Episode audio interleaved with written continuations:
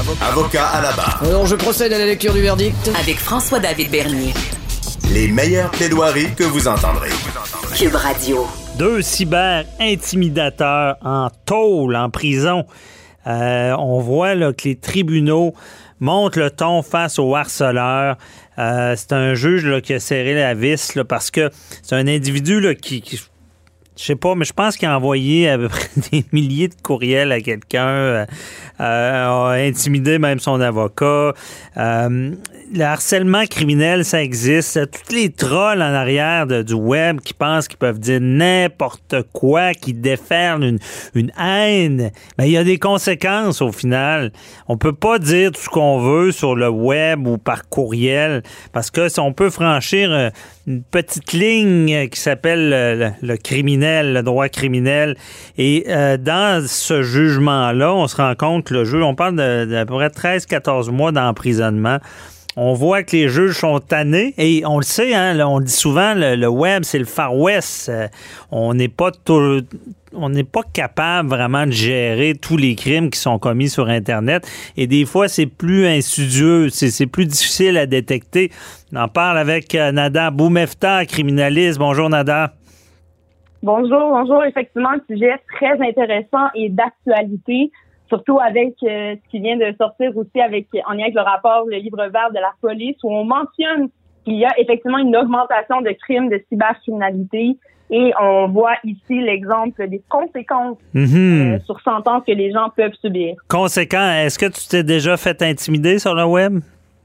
Oui, c'est déjà arrivé, malheureusement. Bon. Je pense, je pense que c'est arrivé à, à, tout le monde qui sort un petit peu public. Là. Je pense que c'est arrivé, euh, c'est quasiment pas normal si c'est pas arrivé, tellement que c'est répandu. Euh, le, le, le, Définitivement, on l'a entendu, il y a même des maires qui se sont plaints de ça. Il y a des gens en politique qui refusent de renouveler leur mandat parce qu'ils ont subi qu'on appelle du trolling. Là. Il y a eu des trolls sur Internet euh, qui les ont menacés, par exemple, pour envoyer des messages d'intimidation mais euh, les juges disent que c'est assez et qu'il faut démontrer en fait au public que c'est une euh, des crimes finalement qui méritent des sentences sévères et que d'utiliser le clavier et là je cite le juge comme arme de crime, euh, ça ne rend pas le crime plus moins complexe ou moins grave. En fait, au contraire, l'écran n'est pas un bouclier pour l'agresseur. Ben oui, parce que j'ai tellement ri. Euh, Guillaume Lepage, euh, qui était au gala artiste, il dit, moi, pour ceux, les trolls qui, qui m'intimident, mm -hmm. je m'en calisse. Bon, excusez, j'ai sacré à radio. Mais j'ai trouvé ça tellement bon. Et, et puis c'est ce qu'il faut faire. Il faut euh, il se faire une carapace. Mais il arrive un certain moment où est-ce qu'on peut avoir peur pour notre sécurité, là. C'est ça le problème. Et, et, ça a été le cas, comme je disais, là, de, de gens en politique même qui ont euh, demandé plus de sécurité, par exemple, ou des gens euh, qui ont même menacé peut-être un groupe, même si c'est pas ciblé à une personne, mais qu'on est capable de cibler le groupe ou une tierce personne qui est visée par vos menaces, ça peut devenir effectivement un acte criminel et pourrait être accusé d'avoir euh, menacé des gens, mais également tenir des propos, par exemple, racistes ou euh, des propos qui rendent encore plus grave votre implication au niveau de ce que vous écrivez sur Internet. Donc oui, même si vous êtes sur Facebook ou sur, sous un acronyme ou avec des photos cachées, euh, et c'est ce que tentera, j'espère, de développer les groupes euh, policiers, corps policiers, une équipe en cybercriminalité pour aller chercher cette preuve-là, d'où proviennent les messages, qui les a envoyés, à qui est-ce qu'on s'adresse et évidemment le niveau là, euh, de danger de cette menace-là, mais on considère que même des mots que l'on laisse dans des commentaires, que ce soit public ou non, euh, peuvent être considérés comme euh, des preuves qui peuvent retenir, être retenues contre vous et des accusations criminelles euh, qui seraient portées à ce moment-là. Ah oui, puis si ça vous arrive, là, les fameux print screen ou capture d'écran, ça mm -hmm. peut aider à, à, faire une preuve. Et il y en a en, en, bobette en train de manger des chips qui entendent ils entendent cogner là, à la porte, ils doivent faire le saut. Là. Il y en a qui se croient invincibles derrière ça. Là. Mais quand la police débarque, c'est arrivé. Là, euh, Définitivement. Il y en a qui se... Vas-y. Excuse-moi, François, je ne vraiment pas t'interrompre, mais tout à fait, c'est des choses qui arrivent, c'est des réalités. Et euh, ce que tu racontes là, je l'ai vu dans des dossiers euh, où des gens ont été accusés, où j'ai même suivi certains plaignants dans ces affaires-là. Euh, effectivement, on ne peut pas penser que parce qu'on est derrière un écran, on n'est pas retraçable, retrouvable. Et les policiers travaillent fort pour aller chercher ce type de preuves-là et mener à terme, surtout que les gens comprennent que ça a un impact, ça peut toucher des vies, il y a effectivement des victimes là-dedans et que leurs actions ne sont pas banales. Et ce qui arrive dans les dossiers que tu mentionnais, euh, soit les tourneaux, celui qui envoyait les courriels par milliers, et l'autre qui est Vinette, qui lui, en une journée, aurait appelé, laissé plusieurs messages vocaux à son avocat, euh, en menaçant même ou en tenant des propos euh, de, de, teneur euh, raciale euh, qui étaient complètement dépassés. Eh bien, il a été accusé, c'est lui qui a mangé 14 mois de détention pour ça. Euh, quand même, on tient compte des circonstances et il a été retrouvé. Effectivement, on a sonné à sa porte et euh, s'est vu accusé devant la cour criminelle pour les gestes qu'il a posés dans les circonstances. Ouais, mais c'est ça. Et, euh, c'est ce qui est intéressant parce que on, voyait-tu beaucoup de prison dans ce genre de crime-là? Pas du tout, en fait. La première chose, c'est que les gens euh, n'ont pas tendance à porter plainte, d'abord en pensant mhm. que les screenshots, par exemple, les captures d'écran ne sont pas des preuves suffisantes. Euh, moi, j'invite les gens à tenir des journaux. Si, par exemple, sont des appels téléphoniques, euh, on a le droit d'enregistrer les appels téléphoniques, on a le droit de prendre des captures d'écran. Donc, mhm. oui, collecter ce type d'informations-là. Mais de l'autre côté, évidemment, les gens s'abstenir de tout commentaire, là, tourner votre votre beau doigt cette fois pour faire une blague avant de vous mettre à taper euh, sur l'écran. Donc, premièrement, au niveau de la dénonciation, il n'y en a peut-être pas assez. On parlait d'éléments de preuve, donc parfois la police manque de preuves pour accuser une certaine personne, surtout au niveau d'identification, qui est derrière l'écran. C'est euh, un des plus gros problèmes devant la cour. Euh, il y a des éléments à démontrer qui peut être difficile. Et après, ben, sur sentence, effectivement, ceux qui ont été accusés par le passé de ce type d'infraction-là ont probablement eu des sentences plus légères. Mais aujourd'hui, c'est un signe, un message clair de la Cour des tribunaux que ça suffit et que les gens qui euh, dépasseront cette limite-là, de, parlons de la liberté d'expression, mais pourront faire face euh, à des conséquences comme de la détention. Alors, euh, il y a un message clair des tribunaux à ce stade-ci. Et surtout aussi, un petit commentaire sur le travail des avocats de la défense. On mentionne que le travail de l'avocat de la défense est quand même très difficile. Euh, avec la clientèle avec laquelle euh, ils ont à euh, travailler et que les menaces ou la façon de réagir de certains clients peut même être considéré comme un facteur aggravant parce qu'ils s'attaquaient à son ex-avocat. Donc ça aussi, c'est quelque chose à tenir compte. Et quand on est probablement une personnalité publique ou politique, mhm. oui, on accepte de peut-être en avoir certains messages comme ça, mais il y a des limites, évidemment. Effectivement. Et j'imagine qu'il y a tes clients qui peuvent débarquer dans ton bureau puis dire mais c'était une joke. Je voulais faire une joke.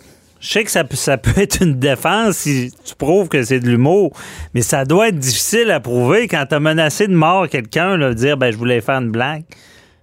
Effectivement, mais les circonstances peuvent être différentes d'un cas à l'autre. Par exemple, prenons un cas d'amis ou de gens qui rigolent et qu'effectivement, ce n'était que de la rigolade et il y a un moyen de le démontrer, par exemple, avec des messages que la personne qui était visée a envoyé tout de suite après en disant « Ah, ta joke était vraiment drôle, on se voit demain », par exemple. Ben oui, les propos seraient peut-être dans auraient été tenus dans des circonstances différentes, par exemple. Euh, ou les propos aussi n'ont pas été bien rapportés euh, par les victimes, les mots deviennent très importants au niveau de la menace, que ce soit à l'écrit ou verbalement, mhm. euh, d'être démontré devant la, devant la cour. Mais attention, le niveau de crainte ou de sécurité devient plus un facteur aggravant au niveau de la sentence.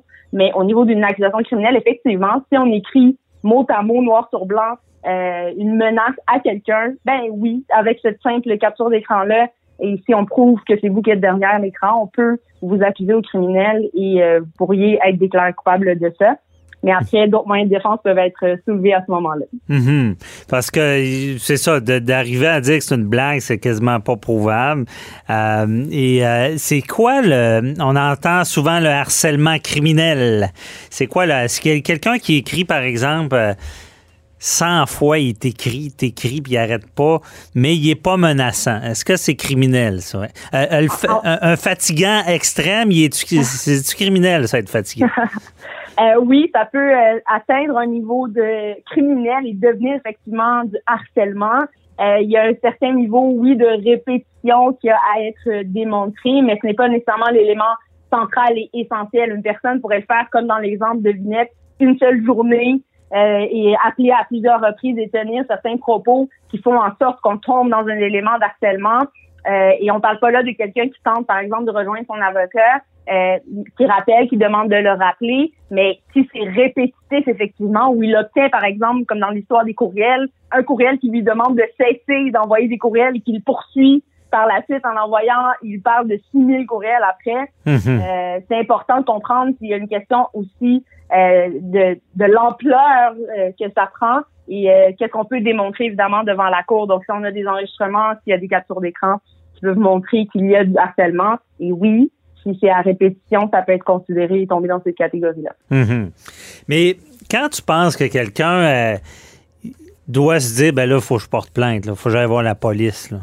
Y a-tu de quoi un système d'alerte? Y a-tu quelque chose? euh, Il faut, faut, faut euh, si on se met à avoir peur, j'imagine, c'est un élément ou. euh, Évidemment, c'est sûr que s'il y a crainte pour votre sécurité, et là, je peux donner l'exemple, on avait parlé dans une autre chr- chronique, mais de la sœur de Jenny Bouchard, euh, où son, son agresseur, son harceleur, euh, avait même trouvé son adresse, avait pris des selfies devant chez elle. Oh!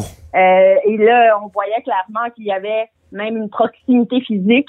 euh, et c'est là qu'elle avait justement décidé de porter plainte auprès de la police. Évidemment, si vous craignez pour votre sécurité, celle de vos enfants, par exemple, euh, dans les circonstances, si c'est un cas de violence conjugale euh, ou un cas euh, où il y a quelqu'un externe qui pourrait euh, vous atteindre, évidemment, contactez le 911. Euh, ils sont là pour ça. Évidemment, si vous êtes dans un cas d'harcèlement, je suggère les screenshots. Euh, pour les Mhm. gens qui ont des contextes de la preuve ou euh, d'autres choses à faire, assurez-vous de garder ces éléments-là parce que c'est une autre euh, problématique à laquelle on fait face. Oui, la technologie a évolué. Oui, il y a Ouais. des moyens de retracer, mais très souvent, on se retrouve avec des pertes de données cellulaires ou pas capable de Non, c'est ça. Des, des fois, on perd toutes les données. Mais ça me fait rire ce que tu dis parce que quand il est rendu devant chez toi, le pose-toi des questions. Ça me Ah, fait ben. penser au film d'horreur où est-ce que euh, il y avait un appel, puis là, elle, elle appelle la téléphoniste, puis euh, d'où vient l'appel? Madame, l'appel vient de l'intérieur de la maison. Oups! Donc-. On comprend bien euh, tes propos. Quand, quand vous commencez à avoir peur, c'est peut-être le temps de réagir. Merci beaucoup, euh, Nada Boumefta, de nous avoir éclairé dans ce dossier-là. On se reparle la semaine prochaine. Au plaisir, à la semaine prochaine. Bye bye.